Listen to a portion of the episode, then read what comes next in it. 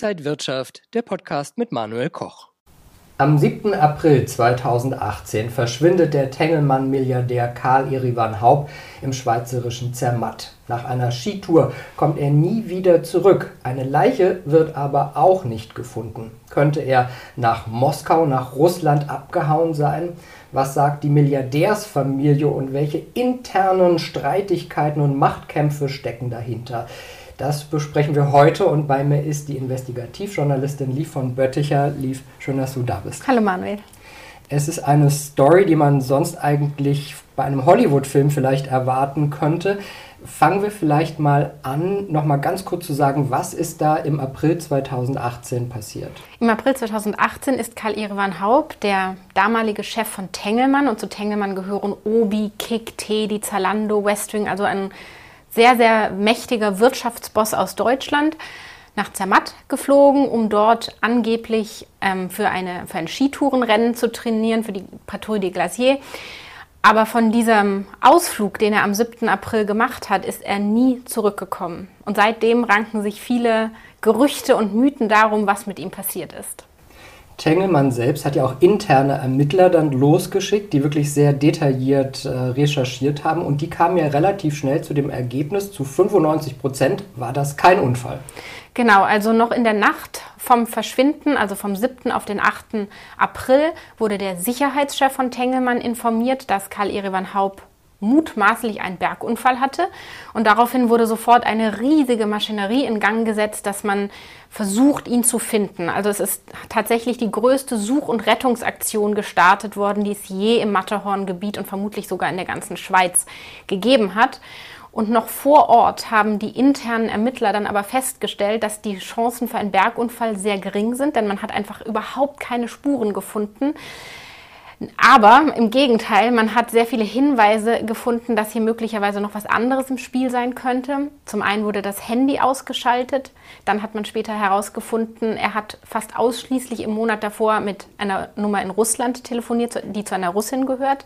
Und im Hotel in Zermatt ist auch noch ein ich nenne es mal ein dubioses Pärchen aufgetaucht, was diese Such- und Rettungsmaßnahmen die ganze Zeit beobachtet hat. Und später hat man diese beiden Personen dem Umfeld des russischen Geheimdienstes zugeordnet. Du selbst bist ja auch mal in so eine Gletscherspalte abgestiegen, um zu gucken, ob man da noch Handyempfang hat. Und sogar in einer Gletscherspalte hat man Handyempfang. Genau, also wir wollten, erst mal schauen, wie wahrscheinlich ist es in Zermatt und Umgebung einen Skiunfall zu haben. Und man muss sagen, das Gletschergebiet rund um das Matterhorn zählt sicher zu den gefährlichsten der Welt. Es gibt dort tausende Gletscherspalten und als ich vor Ort war, dachte ich, die Chance hier einen Unfall zu haben ist größer als keinen Unfall zu haben. Auch während unserer Dreharbeiten wurden wir Zeuge von so einem Unfall. Wenn man aber weiß, was alles unternommen wurde, um Karl Erivan Haupt zu finden, da wurde wochenlang gesucht und es waren bis zu 60 Bergretter im Einsatz, zig Hubschrauber und so weiter und es wurde einfach gar nichts gefunden, dann muss man sagen, ähm, dann kann man sich sicher darauf verlassen, was auch die Bergretter und die internen Ermittler sagen, nämlich dass man alles getan hat und nichts gefunden hat. Und man geht dann davon aus, dass er vielleicht auf der italienischen Seite abgefahren ist und dann sich in Russland abgesetzt hat. Tatsächlich ist es so, dass das die Variante ist, die die internen Ermittler als möglichstes Szenario in Betracht ziehen. Ähm, auf der italienischen Seite gibt es den Ort Cevigna. Dort in der Nähe wiederum gibt es einen kleinen Flughafen, der laut italienischen Geheimdienstkreisen für eher lasche Kontrollen und auch Korruption bekannt ist. Also das wäre durchaus eine Möglichkeit. Vor allen Dingen wird dieses Szenario aber gespeist durch das Wissen rund um die Geschäftspartner, die Karl Erivan Haupt hatte. Das sind ähm, dubiose russische Oligarchen, die man auch guten Willens als Geldwäscher bezeichnen kann. Die Männer tauchen allesamt auch in den Offshore-Leaks zum Beispiel auf, sind in Verbindung mit Geldwäsche und ihnen gehört die Zitat aus den russischen Medien, kriminellste Bank Russlands, die Rosefro Bank, die in einen gigantischen Geldwäscheskandal involviert war. Und ausgerechnet diese Männer waren auch Karl Erivan Haupts Geschäftspartner und das stellt natürlich viele Fragen. Und sie waren Geschäftspartner, weil Tengelmann überlegt hatte, Plus-Filialen in Russland zu eröffnen, wozu es ja nie gekommen ist. Und auf der anderen Seite sind da aber Gelder geflossen. Genau, das ist jetzt ein Punkt, der wirklich sehr interessant ist, weil Erstmal ist es nicht ungewöhnlich, dass ein deutscher Unternehmer in Russland Geschäfte machen möchte. Das hat Tengelmann auch schon seit Anfang der 2000er Jahre sehr erfolgreich mit Obi gemacht. Und um 2010 etwa kam man dann auf die Idee, dort Plus-Filialen zu eröffnen, ist da ein Joint Venture eingegangen mit eben jenen Geschäftspartnern, aber es wurde nie eine einzige Filiale eröffnet. Und das gesamte Geld, was in dieses Joint Venture hineingeflossen ist, ist, im, ist versandet. Also ist nie was draus geworden. Dieses Geschäft ist auch, und das ist sehr auffällig, intern bei Tengelmann dem Management aufgefallen, dass da irgendwas nicht stimmt. Und eine interne Revision wurde, das sagen jedenfalls unsere Akten, ähm, mehrfach auch an der Aufklärung dieses gescheiterten Geschäfts gehindert. Und zwar laut unseren Akten direkt von Karl Erivan selbst. Bevor wir jetzt gleich weitersprechen, wie es dann in der Geschichte weiterging mit Karl Erivan Haupt, ist ja, als er verschwunden war, erstmal bei der Familie sicherlich äh, sehr viel los gewesen. Man fragt sich, wo der Ehemann, der Vater hin ist oder auch der Bruder. Und da geht es dann um Milliarden, weil der jüngere Bruder Christian Haupt gerne die Anteile von seinem älteren Bruder übernehmen wollte. Genau, also erstmal muss man wissen, die, die Unternehmensgruppe Tengelmann gehörte zu diesem Zeitpunkt drei Männern, nämlich den Brüdern Karl Erivan, Georg und Christian Haupt. Und in dem Moment, wo Karl Erivan verschwunden ist, hat seine Ehefrau Katrin als Abwesenheitspflegerin sozusagen die Kontrolle über diese Unternehmensanteile übernommen. Und das hat zu einer, ich nenne es mal, geschäftlichen Patt-Situation geführt, weil sie viele Entscheidungen, die Christian Haupt treffen wollte für das Unternehmen, auch blockieren konnte. Und deshalb war es der größte der größte geschäftliche Wunsch von Christian Haub, eben diese Anteile von Karl Erivan Haubs Familie zu übernehmen. Aber dafür musste erstmal Karl Erivan Haupt für tot erklärt werden. Und dagegen hat sich Katrin Haupt sehr lange geweigert. Und wenn man weiß, dass die internen Ermittler praktisch davon ausgehen, dass er nicht in einer Gletscherspalte gestorben ist, ist so eine Todeserklärung äh, gerade auch dann für, für, für die Erbfolge sozusagen ja nochmal wieder äh, deutlicher zu hinterfragen. Das hat mich immer gewundert, weil aus unseren internen Dokumenten, die wir ja zugespielt bekommen haben, geht ganz klar hervor, dass es erhebliche interne Zweifel an, diesem, an dieser Unfalltheorie in Zermatt gibt. Und dennoch wurden diese Zweifel nie mit den Behörden geteilt. Und wir können uns das nur so erklären, dass das einfach nicht mehr in die Strategie von Christian Haupt gepasst hat, weil ähm, also diese Zweifel sind so enorm. Da gibt es Dokumente, aus denen geht klar hervor, dass man ähm, ein aktuelles Foto und eine aktuelle Passkopie und die aktuelle Adresse für etwa 100.000 Euro über Kontakte in Russland bekommen kann. Ähm, das wurde aber alles nicht mit den Behörden geteilt, weil das hätte ja die Todeserklärung verhindert oder verzögert und man hätte eben diesen Milliardendeal nicht machen können. Du hast über Jahre jetzt ja hinweg recherchiert, bis hin zu, dem, zu der Tatsache, dass du selber Fotos gesehen hast von einer Person, die so aussieht wie Karl Erivan Haupt.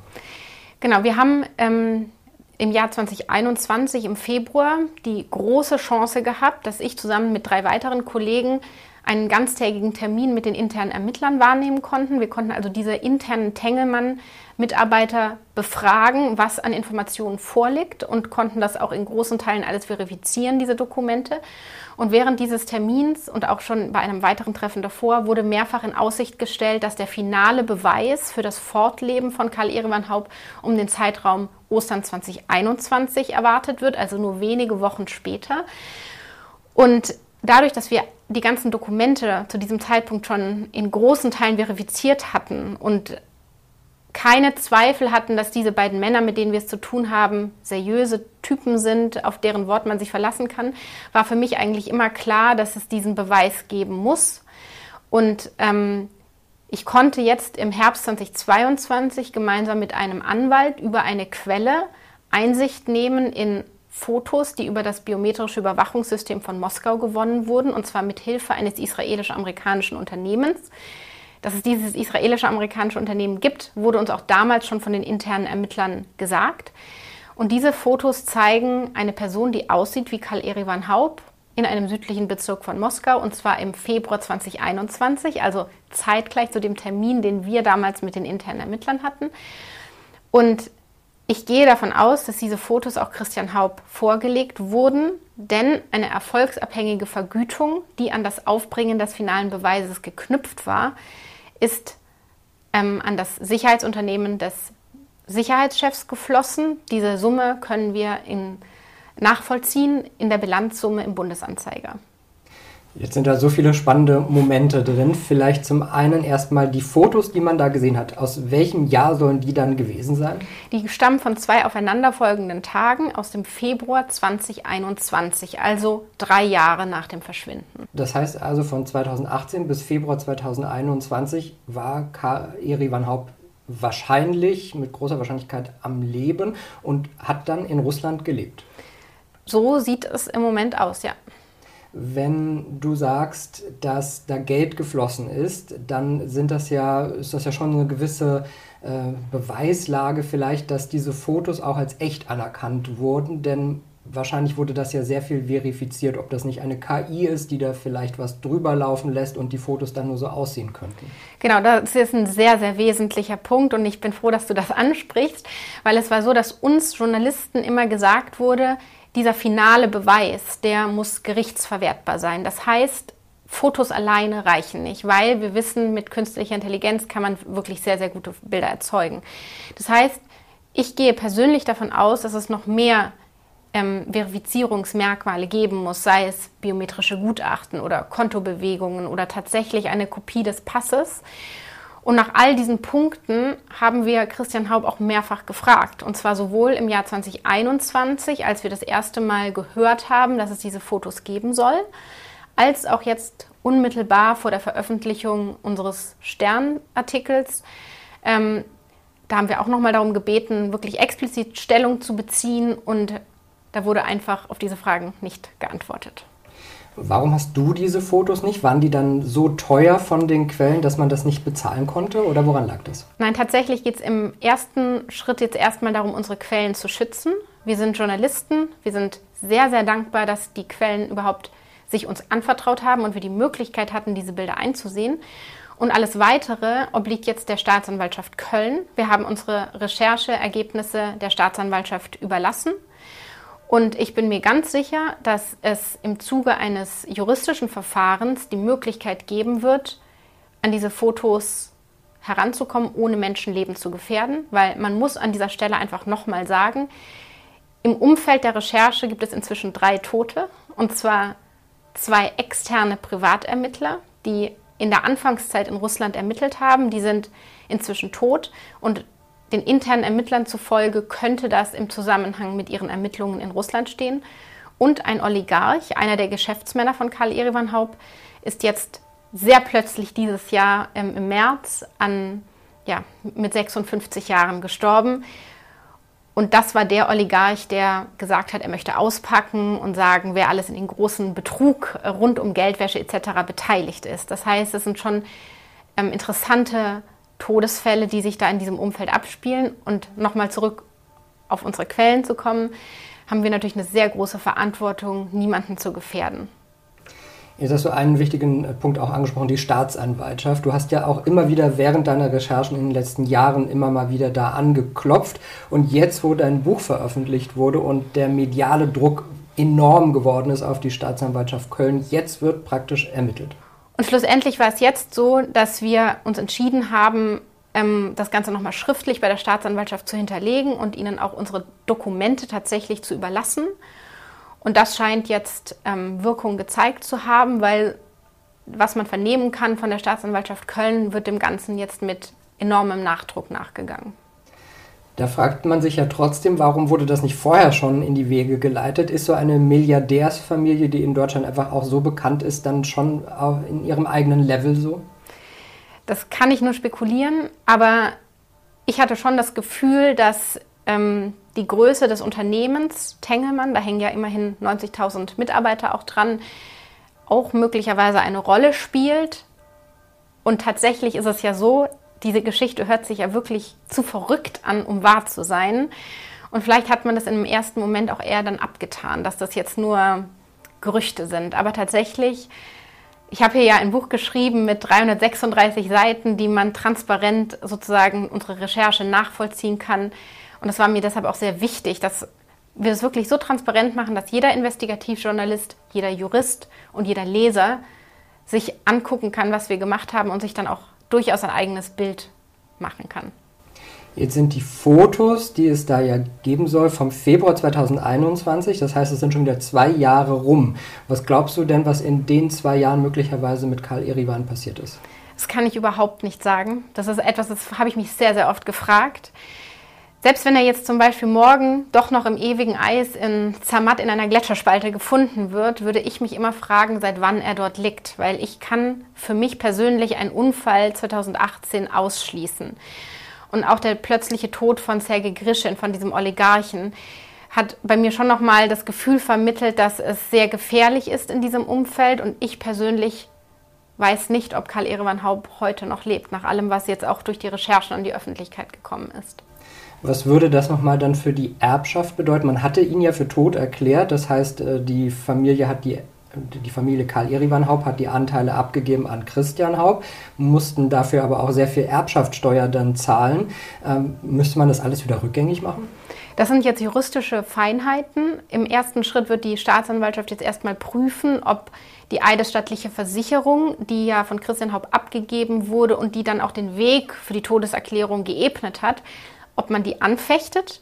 Wenn sie angefochten werden sollte, wovon ich ausgehe nach allem, was vorliegt, müsste man sich überlegen, macht man eine Rückabwicklung dieses, ähm, dieser Todeserklärung und dann müssen tatsächlich Fachjuristen entscheiden, ob das am Ende etwas daran ändert, dass Christian Haupt die Anteile übernommen hat.